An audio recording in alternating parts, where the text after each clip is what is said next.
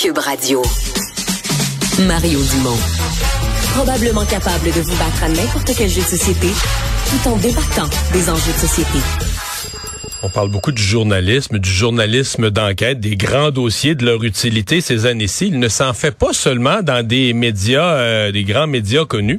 Il s'en fait aussi dans le journalisme étudiant et j'ai été intéressé par ce dossier euh, du, du, Montréal Campus, le journal étudiant, euh, sur les grèves à l'UCAM. Parce qu'il y a à l'UCAM de grandes grèves, des grandes mobilisations, certaines qui ont fait l'histoire et qui touchaient tous les campus, des milliers d'étudiants impliqués. Mais il y a quand même cette réputation. J'ai beaucoup d'amis dans ma vie qui ont étudié à à l'UCAM, cette réputation qu'à un moment donné, euh, voyons, on est en grève à l'UCAM, personne ne sait exactement pourquoi, pour toutes sortes de causes. Et euh, donc, le dossier du Montréal Campus a vraiment enquêté sur à quel point de petits nombres d'étudiants, de petites assemblées peuvent mettre de grands départements de l'UCAM euh, en grève. J'en parle avec les deux auteurs de l'étude, Charles Séguin et Noémie Zamor. Bonjour à vous deux. Bonjour. Et donc, vous avez euh, vraiment étudié, fouillé le processus encore cet automne-là. Euh, certains départements ont plusieurs journées de grève, une coupe pour le climat, une ou deux en appui au, Front commun, etc. Euh, et bon, des, des, petits nombres d'étudiants dans certains cas qui ont voté, là.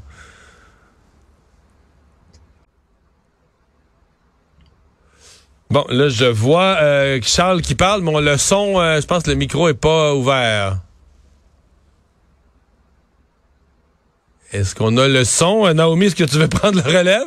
Oui, en fait, je peux y aller en attendant exactement. Pendant qu'on règle le son, ouais. Oui, mais c'est en fait, la façon dont vous l'avez amené, c'est vraiment euh, la question qu'on s'est posée de base, à savoir, euh, il y a énormément de grèves ici à l'UCAM. On le sait, c'est une école qui est reconnue pour ça. c'est une université qui a, qui a toujours été à l'avant-plan, même dans, dans certains mouvements sociaux. Mais on se demandait aujourd'hui comment, qui sont ces gens qui votent les grèves, comment c'est comment ces associations étudiantes-là fonctionnent.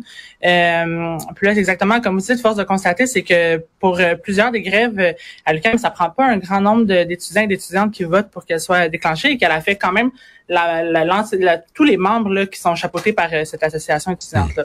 Je, je, vois, vous avez dans votre dossier, vous avez mis un tableau chiffré.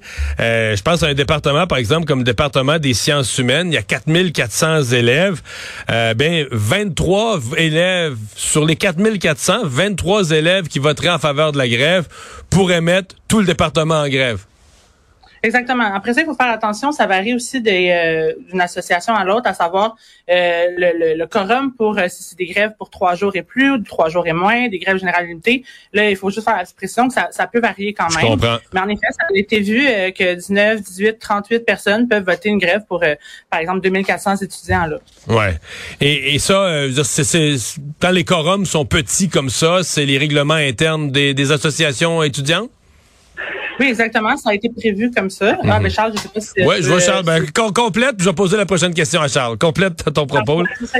Exactement. Donc, ça a été, euh, ça, a été voté comme ça. Puis, il y a même en ce moment des associations étudiantes qui essaient de faire baisser les quorums davantage. Euh, mais il faut, faut quand même mentionner, par contre, aussi que c'est euh, un, un blâme à partager entre les, les, associations étudiantes qui ont des si bas quorums et le manque de mobilisation. On voit qu'il y a vraiment une grande démobilisation à l'UCAM, surtout depuis la pandémie, euh, parce qu'il n'y a pas il y a pas beaucoup de gens qui se présentent aux assemblées générales où les, la plus grande la grande majorité des, des, des décisions sont prises. Ouais. Euh, Noémie avance un peu sur ma prochaine question. Charles, c'est toujours une balance à faire entre, euh, peut-être dans votre enquête vous avez fouillé ça, là, mais entre euh, la responsabilité de ceux qui ne vont pas aux assemblées, mais dans le passé, moi j'ai entendu aussi des cas de, ouais, mais là on fait l'assemblée, on la fait durer longtemps on l'a fait à des heures impossibles, euh, à des heures où beaucoup d'étudiants travaillent. Donc, on ne facilite pas le vote du plus grand nombre, de telle sorte qu'un petit nombre d'étudiants très, très, très euh, mobilisés, très, très, très militants, peuvent finalement euh, prendre un peu en otage tout le groupe. Là. Est-ce que, comment vous avez vu la, l'effort pour faciliter la participation du plus grand nombre? Oui, mais ben, là, on m'entend, oui? Oui, oui, très bien. Excellent. Parfait. Donc, oui, pour, euh, attirer les étudiants, mais les associations étudiantes mettent quand même des affiches dans l'UQAM. Il y en a énormément pour annoncer toutes les assemblées générales de grève. Ont des publications sur leurs réseaux sociaux, euh, envoient des courriels, mais c'est pas mal jusque là où ça s'arrête pour inciter les gens à venir participer. En même temps, ils peuvent pas faire grand-chose de plus. Euh, à part mettre les, les assemblées générales en comodal ou en ligne sur Zoom, qui pourrait faciliter la participation du plus grand nombre Or, ce qu'on remarque, c'est qu'il y a plusieurs associations qui s'obstinent à ne pas tenir leurs, leurs assemblées générales en comodal ou en Zoom parce que, soi-disant, ça favorise euh, une espèce de non-participation euh, à la démocratie. C'est-à-dire que les gens pointent au Zoom euh, et attendent juste le moment de voter, votent contre la grève et s'en vont. Et selon les associations étudiantes qu'on a, a, à qui on a parlé, ben c'est pas ça participer activement à une à une assemblée générale. Donc voilà, les, assemblées générales se font régulièrement sur l'heure du midi. Les cours sont levés pour que les, gens puissent y aller, mais ils sont quand même pas au rendez-vous, on le remarque. Euh, je voyais euh, dans le cas d'une des associations, celle de sciences politiques et de droit, euh, on est rendu, si je comprends bien, dans la présente session, à huit journées de grève. J'en ris pour le climat, pour les, la salarisation des stages, pour le massacre du peuple palestinien, pour le soutien au Front commun. Puis je dis pas que c'est pas des causes valables, c'est des causes où on pourrait peut-être faire des kiosques, de l'information, à la limite des marches. Mais c'est juste, euh, est-ce que la grève étudiante, est-ce qu'en toute espèce de matière, est-ce qu'on fait une grève étudiante à l'UCAM pour le peuple palestinien? Ben, est-ce que Netanyahou l'a su ou est-ce qu'à un moment donné, ça devient un peu, euh, tu sais, on fait la grève pour toutes sortes d'affaires qui n'ont pas, qui pas vraiment rapport, là? Ouais, ben effectivement, puis il y a même il y a même certaines personnes qui, disent que ben les associations euh, ont adopté un mode de combat, c'est-à-dire qu'on va pas approcher nécessairement les institutions de l'UQAM pour euh, faire valoir nos revendications. On y va directement avec la grève parce que, selon plusieurs, la grève, ça marche et les autres manières de pression, ça marche, mais avec un délai qui est pas mal plus long. c'est l'argumentaire qui est défendu par les associations étudiantes. On tombe à grève parce qu'on est de combat et parce que ben, c'est ça qui fonctionne. Euh, mais là, euh, choisir ces combats, ça pose plusieurs questions parce que une association étudiante, son but à la base, c'est de défendre les intérêts et les droits des étudiants. Euh, mais là, on se questionne en, déclenchant des grèves à répétition comme ça pour soi-disant défendre les droits et intérêts des étudiants.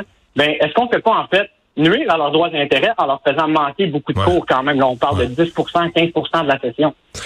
Est-ce que vous avez recueilli dans vos témoignages et dans votre enquête ce que j'appellerais, euh, je te relance la question, Naomi, une frustration, là, tu sais, ce qu'on appelle parfois la frustration de la majorité silencieuse, l'étudiant qui veut juste faire ses cours, qui est pas désintéressé des causes, qui est pas désintéressé socialement, mais qui s'est inscrit à l'UQAM pour faire sa session, et que là, à un moment donné, euh, vient frustré de l'accumulation des grèves, de la, complication des assemblées tout le temps. Est-ce que vous avez senti cette, cette impatience-là d'une majorité silencieuse, ou en tout cas de certains étudiants?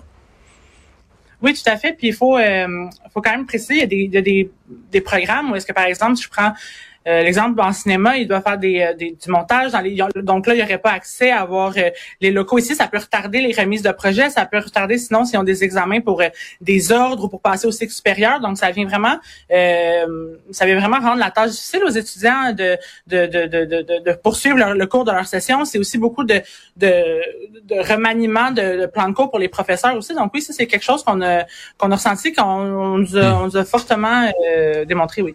Charles, euh, moi, je, dois dire, c'est une université que, que je respecte, l'UCAM. Il y a des gens qui, qui dénoncent l'UCAM. C'est une université que je respecte. Je connais beaucoup de diplômés de l'UCAM. Ma conjointe en est une. Euh, c'est juste que moi, j'ai trois enfants. Il y en a une à l'université. Les deux autres ont fini. Puis j'ai entendu leurs amis, des fois des parties chez nous, des discussions. Et, et j'étais un peu attristé. C'est cette réputation-là peut-être causé par des mini-nombres de gens qui votent. Il y a des jeunes qui vont pas à l'UCAM juste à cause de ça. Qui disent à ah, l'UCAM, c'est toujours en grève. Ils, ils bannissent l'UCAM de leur choix d'université. Ils vont aller à, Sherbrooke, à l'Université de Montréal, ailleurs, parce qu'ils c'est comme la peur d'être pogné dans des séries de grèves inutiles.